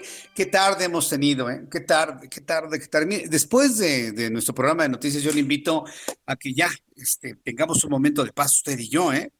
Ya vale la pena también por momentos decir, hasta aquí vamos a disfrutar a la familia, hacer otras cosas, leer otras cosas. Es importante también saberse desconectar por nuestra salud mental sin dejar de lado la información. Entonces, mañana se publica la columna de, Gerardo Rodríguez en el Heraldo de México. Vamos a tener una cobertura en nuestra edición impresa muy completa de todo lo ocurrido, así que no se lo vaya a perder, por favor. Ya mañana lo retomamos, pero es importante también que usted descanse. ¿eh? Es, me, me parece que es importante, porque la información ha estado muy cargada. Por ejemplo, lo que he oído a conocer la Fiscalía de Justicia de la Ciudad de México, ya lo platicaba con el doctor Manuel Mondragón y Calv sobre la contratación de una gran cantidad de personas, lo había revelado también la Fiscalía, pero en este momento nos reportan que fueron hasta 36 los contratados para realizar estas acciones en contra de Omar García Harfuch. Manuel Durán nos tiene más información. Adelante, Manuel. Hola, eh, hola, Jesús Martín. En efecto, eh, hoy este, la Fiscalía General de, la Ciudad de México salió a dar algunos detalles respecto a las primeras entrevistas que hicieron a los a los ahora detenidos. Eh, como ya te lo adelantaba Gerardo Rodríguez, este, hay cuatro células que fueron contratadas tres semanas antes para para este perpetrar el atentado en contra del secretario de Seguridad Ciudadana Omar García Harfuch, la Fiscalía obtuvo la versión de las entrevistas que realizó a 12 detenidos que presuntamente participaron en este ataque en las lomas de Chapultepec a las 038 horas. Eh, ese, el, es el momento en el que el jefe de la policía se dirigía al antiguo palacio del ayuntamiento para la reunión del gabinete de seguridad con la jefa de gobierno. El vocero de la, de la Fiscalía, Ulises Lara, reportó que los detenidos proceden de la Ciudad de México, Guadalajara, Guerrero, Nayarit, Chihuahua, Michoacán y uno más de nacionalidad colombiana fueron los contratados para este plan que incluyó tener tres retenes este, para perpetrar el ataque. El primero eh, eh, estaría en Monte Blanco y Paseo de la Reforma en las lomas de Chapultepec, el uno, un segundo en Hamburgo y Florencia, en la zona rosa. Ahí había una camioneta que pudimos ver, una suburban gris, placas 265 YTN, de donde los peritos sacaron más de 10 bolsas de evidencias y también chalecos eh, verdes de distintivos. El tercer sitio fue precisamente Monte Blanco y Esplanada en las Lomas, donde sucedieron los hechos. Ahí quedaron un mínimo de 100 cartuchos percutidos de distinto calibre, prácticamente una alfombra de casquillos. Los sicarios fueron trasladados en una camioneta Chevrolet tipo Suburban color blanco y otra negra al lugar donde realizarían el atentado desde las 4 de la mañana. Según lo narrado por los detenidos, aproximadamente a las 22 horas de ayer fueron trasladados a diferentes lugares encapuchados para, para recoger el armamento. Em, el armamento que se observa en las fotos y que ya también te, describieron. Posteriormente los llevaron a los tres diferentes puntos donde interceptarían la camioneta del secretario. Se tienen aseguradas diversas armas de fuego, ya, ya, nos, ya, nos, ya te decían que no solamente fue una BART, sino tres, también granadas de fragmentación, granadas de humo, equipos telefónicos, también inhibidores de señal, chalecos balísticos y 13 vehículos son los los asegurados. Cuatro de los detenidos fueron este, llevados al hospital Rubén Leñero por la tarde porque están heridos. Más tarde otros dos sujetos presuntamente involucrados en el atentado fueron detenidos en la vía Tlacomulco El Oro, en el Estado de México. Se presume que estos dos que, eh, que fueron ubicados mediante las cámaras eh, de seguridad de la ciudad hacia el Estado de México son los que habían vigilado a, a García Harfuch para poder este, interceptarlo en el lugar adecuado. El, automóvil, en el automóvil fueron encontradas armas largas y también cartuchos útiles. Y de último momento también se sabe que hubo otras detenciones al norte de la ciudad, en la alcaldía Gustavo Madero, así como en Tláhuac y en el oriente todos este, presuntamente relacionados con este atentado. Un dato adicional que te quiero comentar es que eh, ayer por la tarde noche se realizó un operativo en la colonia Nahua, Pensil eh, y Tlaspana en la alcaldía Miguel Hidalgo, donde se catearon cuatro inmuebles y se encontró este, droga, eh, dinero y, armas. Este era parte del reporte que le debía presentar hoy por la mañana el jefe de la policía a la jefa de gobierno, pero pues no llegó porque lo interceptaron. Bien, pues eh, Manuel Durán, yo te agradezco toda esta información que se ha revelado el día de hoy. Y bueno, seguimos en contacto. Muchas gracias, Manuel. Hasta luego. Hasta luego, que te vea muy bien. Bueno, son las 7.35, las 7.35 hora del centro de la República Mexicana. Se suscitó un debate, bueno, un enfrentamiento, quiero decir, entre mi compañero Sergio Sarmiento, a quien yo le envío un saludo a Sergio Sarmiento, con su programa en las mañanas, de, de 7 de la mañana a 10 de la mañana. Saludos, Sergio Sarmiento. Él había este, enviado un tuit eh, un tuit en donde era pues justo, ¿no? Eh, acusar a los eh, detenidos con sus mamás. Y la respuesta de Antonio Atolini, que Antonio Atolini pues, es muy cercano al, a lo que ellos llaman a la 4T, le contesta, qué tonto. Y bueno, pues Sergio Sarmiento le, le pregunta, ¿qué tonto? ¿El presidente? No creo que sea tonto. No sé si es burla a los ciudadanos, pero sí declaró que hay que acusar a los delincuentes con sus mamás y sus abuelas. Claro, eso lo dijo Andrés Manuel López Obrador. Y a Tolini le contesta, que así sea, Sergio. Ese es el nivel decadente que tú dices tener en la conversación pública, infantil y con burdos intentos de ser sarcástico. No me interesa seguir tu camino, te deseo mucha salud. Así, así las respuestas de los seguidores de López Obrador estén donde estén, así, de ese tono. Cuando un periodista como Sergio Sarmiento, lo único que hizo fue retomar lo que el propio presidente ha dicho de la delincuencia. Hay que acusarlos con sus mamás y sus abuelas. Es lo único que hizo.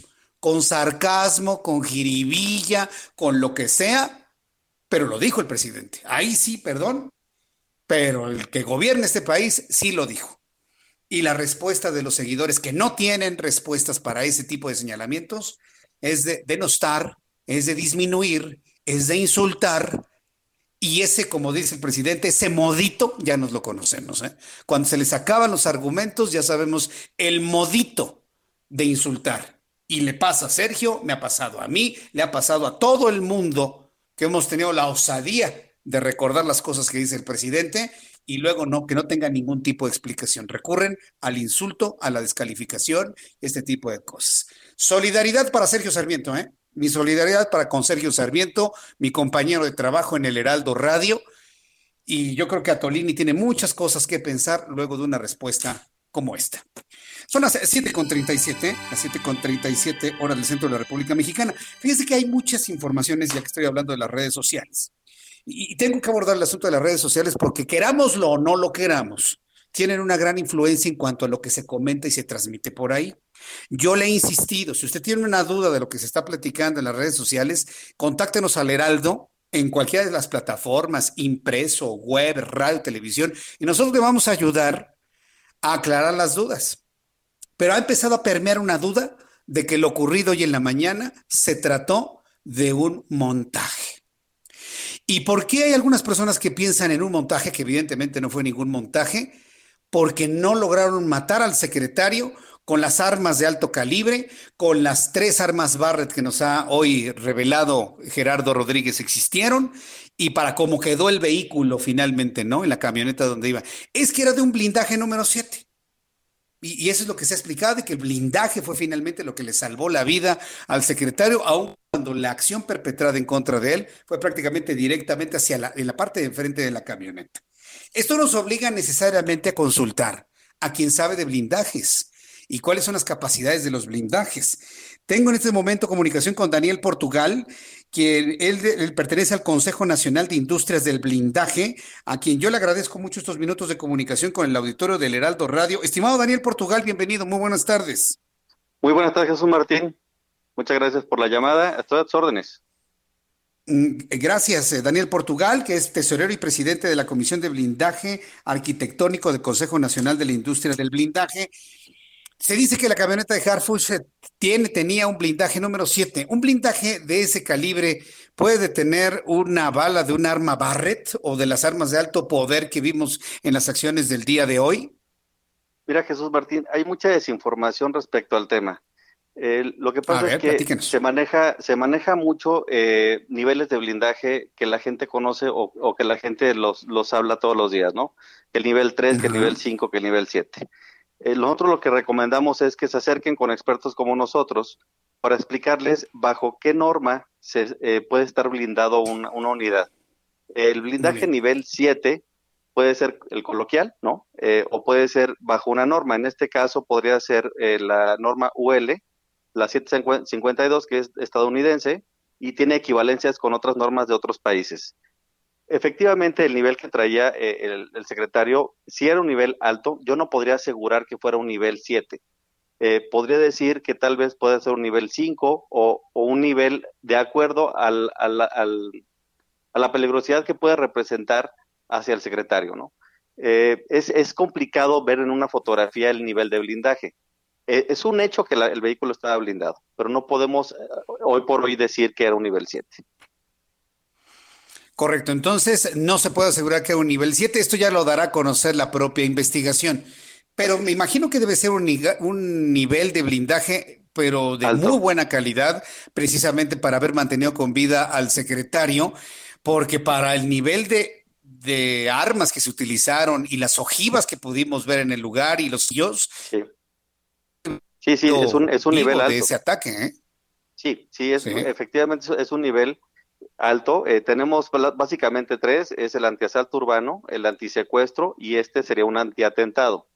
Dependiendo el perfil del, usuario es como se hace una recomendación. Y efectivamente nosotros como consejo podemos eh, que para las Fuerzas Armadas y en virtud de los ataques de armas de fuego que, que por parte de la delincuencia son más frecuentes, necesitan hacer un análisis eh, acercándose con nosotros, obviamente, para darles la mejor recomendación hacia el nivel que requieren para este tipo de ataques, ¿no? Porque sí es, muy complicado eh, esperar que blindarte a un nivel 5 y esperar un Barret, ¿no?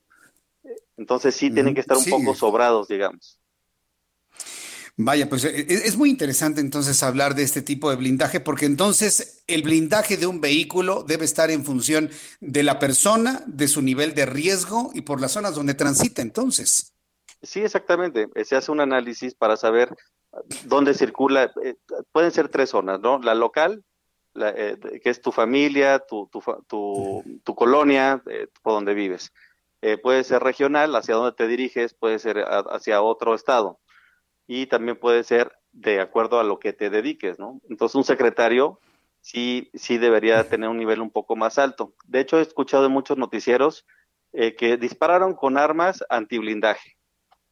Este, esta arma no es antiblindaje, o sea, existen materiales y blindaje para específicamente este tipo de arma y este tipo de municiones, sí los hay.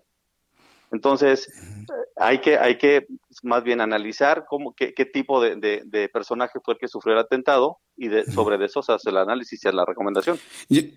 Yo también he escuchado esas versiones y cuando las oigo digo, bueno, parten de la ignorancia total y esa es la razón por la cual hemos invitado a Daniel Portugal para que nos platique sobre eso. Yo no he mencionado eso del antiblindaje porque, pues, ¿qué, significa eso? ¿Que existen armas que pueden penetrar todo tipo de blindajes? ¿Puede, puede existir algo así? Pues estamos hablando ya de, ya de blindaje militar y, y aún así existen unidades específicas para ese tipo de ataques. O sea, para todo hay una, una, hay seguridad y hay una defensa. Puede ser vulnerada, sí, pero también existe los desarrollos nuevos y, toda la, parte de tecnología que se puede utilizar para detener este tipo de munición, porque sí los hay. Sí. Vaya, pues entonces, hablando de recomendaciones, ¿qué le recomendaría, por ejemplo, a una jefa de gobierno, a un gobernador como Diego Sinué de Guanajuato, a un presidente de la República como Andrés Manuel López Obrador? ¿En ¿Qué blindaje y qué tipo de vehículos tendrían que moverse a partir de lo que ha ocurrido hoy en Lomas de Chapultepec? Pues nosotros como Consejo Nacional sugerimos que para el perfil de funcionarios encargados de la Procuración de Justicia y Combate de la Delincuencia, eh, se blinden en, en, en unos niveles entre 7 y 10 bajo la norma UL 752. Esta norma está incluyendo ese tipo de municiones y ese tipo de armamento. Para poder de alguna manera salvar la vida a sus acompañantes, el chofer y evidentemente el funcionario. Entonces, es la norma QL 752 entre el nivel 7 y 10 de blindaje. Así es, así es. Podría ser, eh, a lo mejor en la CEN N1063, podríamos hablar de un BR7, ¿no? O podríamos hablar de, de otras eh, normas internacionales como el STANAG. Entonces, sí es importante acercarse con los expertos, porque hay muchos, mucha gente que engaña. Ahora bien, ¿e-, ¿este tipo de blindajes se hacen en México o hay que enviar los vehículos a otra parte del mundo? No, eh, afortunadamente en México tenemos una mano de obra muy, muy buena y además especializada para cualquier tipo de blindaje y nivel correcto, bueno, ¿dónde el público puede conocer, público interesado, y estoy hablando desde políticos, empresarios y gente que tenga cierto nivel de riesgo, ¿dónde puede conocer más de estos blindajes y del conocimiento que ustedes tienen en este Consejo Nacional de la Industria del Blindaje? Tenemos una página web, es www.cnib.com.mx. Ahí están los datos para poder contactarnos y si quieren una consulta más, más eh, personalizada, se, puede hacer. Mm, bien, a ver, nuevamente la página de internet, por favor. Sí, es www.cnib.com.mx .com.mx. Correcto. Bueno, pues yo, quiero agradecerle mucho a Daniel Portugal, el que me haya tomado la llamada telefónica, darnos un poco de conocimiento sobre este asunto de los blindajes, para que desde el ámbito informativo pues podamos referirnos con una mayor cercanía a lo que es en cuanto al blindaje de los vehículos. Yo le agradezco mucho este conocimiento, Daniel Portugal. Jesús Martínez, todas. Muchas gracias. Muchas gracias, que le vaya muy bien. Hasta luego. Es eh, Daniel Portugal que ha platicado con usted aquí en el Heraldo Radio. Ahorita le doy a conocer su, su, cargo. Él es tesorero y presidente de la Comisión de Blindaje Arquitectónico del Consejo Nacional de la Industria del Blindaje. ¿Quiere usted conocer más sobre esto? Quiero retomar un poco lo que platicaba con Manuel Mondragón y Cal. Don Manuel nos comentó aquí en el Heraldo Radio, ¿saben qué? Esto va en crecimiento. Y eso puede provocar una sensación de angustia en más de una persona que nos puede estar escuchando, sobre todo cuando tiene un elevado riesgo por las actividades que realiza. Entonces, si hay personas que están interesados en decir, bueno, pues voy a tener que invertir un poco más para poder salvar la vida en caso de una situación así, ahora que me han dicho que esto puede estar en crecimiento, pues entra a la página de esta, de esta Comisión de Blindaje Arquitectónico del Consejo Nacional de la Industria del Blindaje www. y son las siglas de Consejo Nacional de Industria del Blindaje, www.c de Consejo, N de Nacional, I de Industria, B de Blindaje.com.mx, www.cnivgrande.com.mx. Y bueno, pues ahí ya usted conoce a los expertos, le pueden recomendar yo, por ejemplo, al preguntarle qué nivel de blindaje necesitan los vehículos donde se traslada una jefa de gobierno, donde se traslada un gobernador como Diego Sinué, donde se traslada un presidente de la República, debe tener un blindaje entre el 7 y 10 nivel de blindaje 7 y 10 con eh, la norma QL 752 de Estados Unidos. Suena como que tiene una, una bala de cañón, ¿no? Por supuesto. Pero entonces estamos hablando de uno de los blindajes más especializados, más grandes, y nos asegura nuestro entrevistado el día de hoy que con las fotografías es imposible poder determinar el nivel de blindaje de la camioneta que pudiese ser un nivel 5. Y con un nivel 5 salvó la vida Omar García Harfuch. Son las 7.48, ya en 12 minutos serán las 8 de la noche. A ver, respire. Exhale. Respire un poquito más.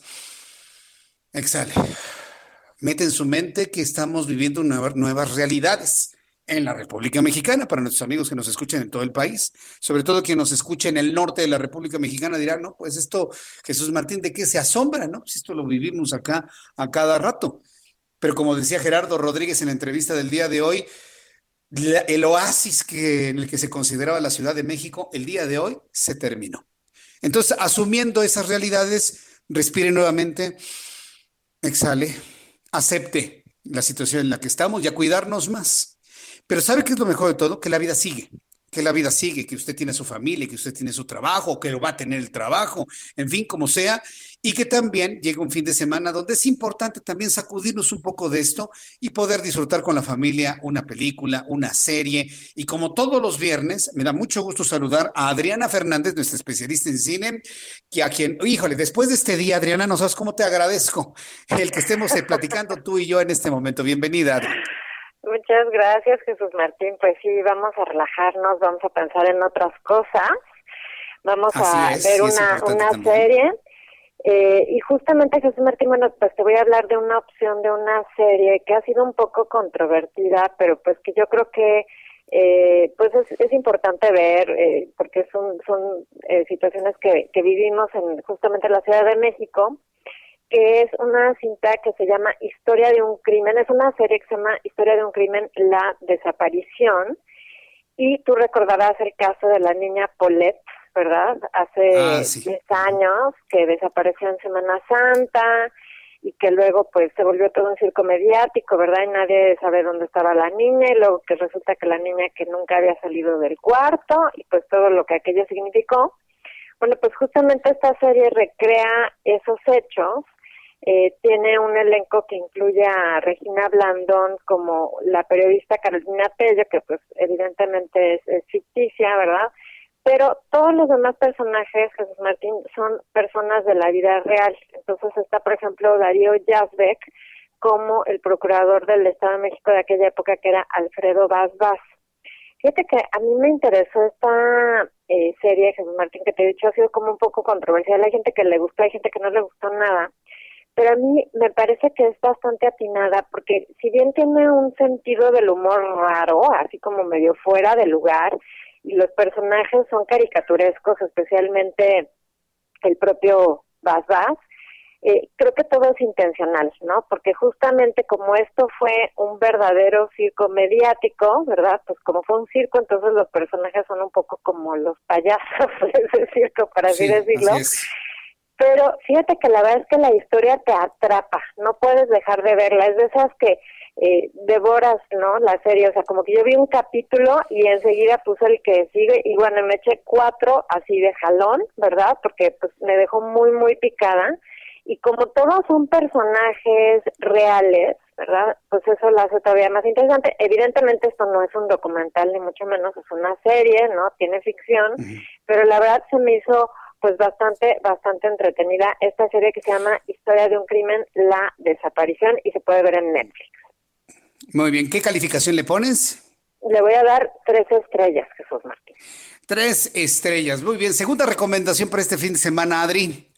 La segunda recomendación, Jesús Martín, es una película de Steven Soderbergh que se llama Logan Lucky o La suerte de los Logan es una película muy simpática que nos cuenta la historia de unos hermanos que sí se apellidan Logan, interpretados por Channing Tatum y Adam Driver, que quieren llevar un atraco, eh, a un atraco en un evento de la NASCAR, ¿no? En, en Charlotte, en North Carolina, y para esto van a necesitar la ayuda de un ex convicto, de un convicto, porque ni es ex convicto, llamado, eh, interpretado por Daniel Craig.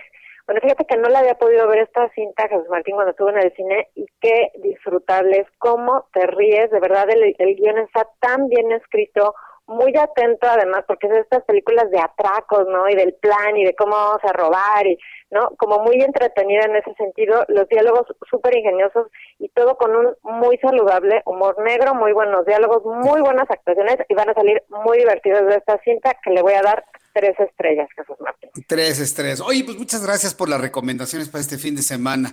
Aunque una tiene un aspecto medio policial, pero en realidad nos ayudan a pensar en otras cosas. Adri, danos tu cuenta de Twitter para que el público te pueda escribir. Sí, claro que sí, Jesús Martínez, arroba Adriana99, arroba Adriana99, aquí me pueden hacer preguntas, comentarios, con muchísimo gusto. Bien, Adriana, pues te agradezco como todos los viernes. Te envío un fuerte abrazo y te deseo, como siempre, para ti y tu familia, un gran fin de semana, Adriana. Igualmente, mi querido Jesús Martín, un cinematográfico fin de semana. Igualmente para ti, Adriana Fernández. Fuerte abrazo. Hasta el próximo viernes. Igualmente, claro que sí, Jesús Martínez. Bye, hasta luego. Es Adriana Fernández, nuestra especialista en cine y además ella es coordinadora de la maestría en desarrollo y gestión de la industria del entretenimiento de la Universidad Anáhuac. Faltan cinco minutos para que sean las ocho, ya nos vamos. Gracias por su compañía en esta tarde, noche. Vaya día que tenemos. Vamos a pensar en otras cosas también. Es importante y atender a la familia. Yo les espero el próximo lunes, dos de la tarde, Heraldo Televisión, seis de la tarde, Heraldo Radio. A nombre de este gran equipo de profesionales de la información, le agradezco su atención y le invito para que siga con la programación del Heraldo Radio en todo el país. Por su atención, gracias y que tenga usted muy buenas noches. Esto fue las noticias de la tarde con Jesús Martín Mendoza. ACAST powers the world's best podcasts. Here's a show that we recommend. The Real Housewives is a guilty pleasure for most, but if you're looking to not feel guilty about that pleasure, tune in to Everything Iconic with me, Danny Pellegrino, where I break down all the messy moments and behind the scenes antics of Bravo's popular franchise. And on Everything Iconic, I also interview celebrity guests like Kelly Ripa, Kiki Palmer, Drew Barrymore, Cameron Diaz, and more about their guilty pleasures, their past work, and so much more. So if you're pop culture obsessed and find yourself watching way too much reality TV like me, tune in to Everything Iconic with Danny Pellegrino wherever you listen to podcasts. ACAST helps creators launch, grow, and monetize their podcasts everywhere. ACAST.com.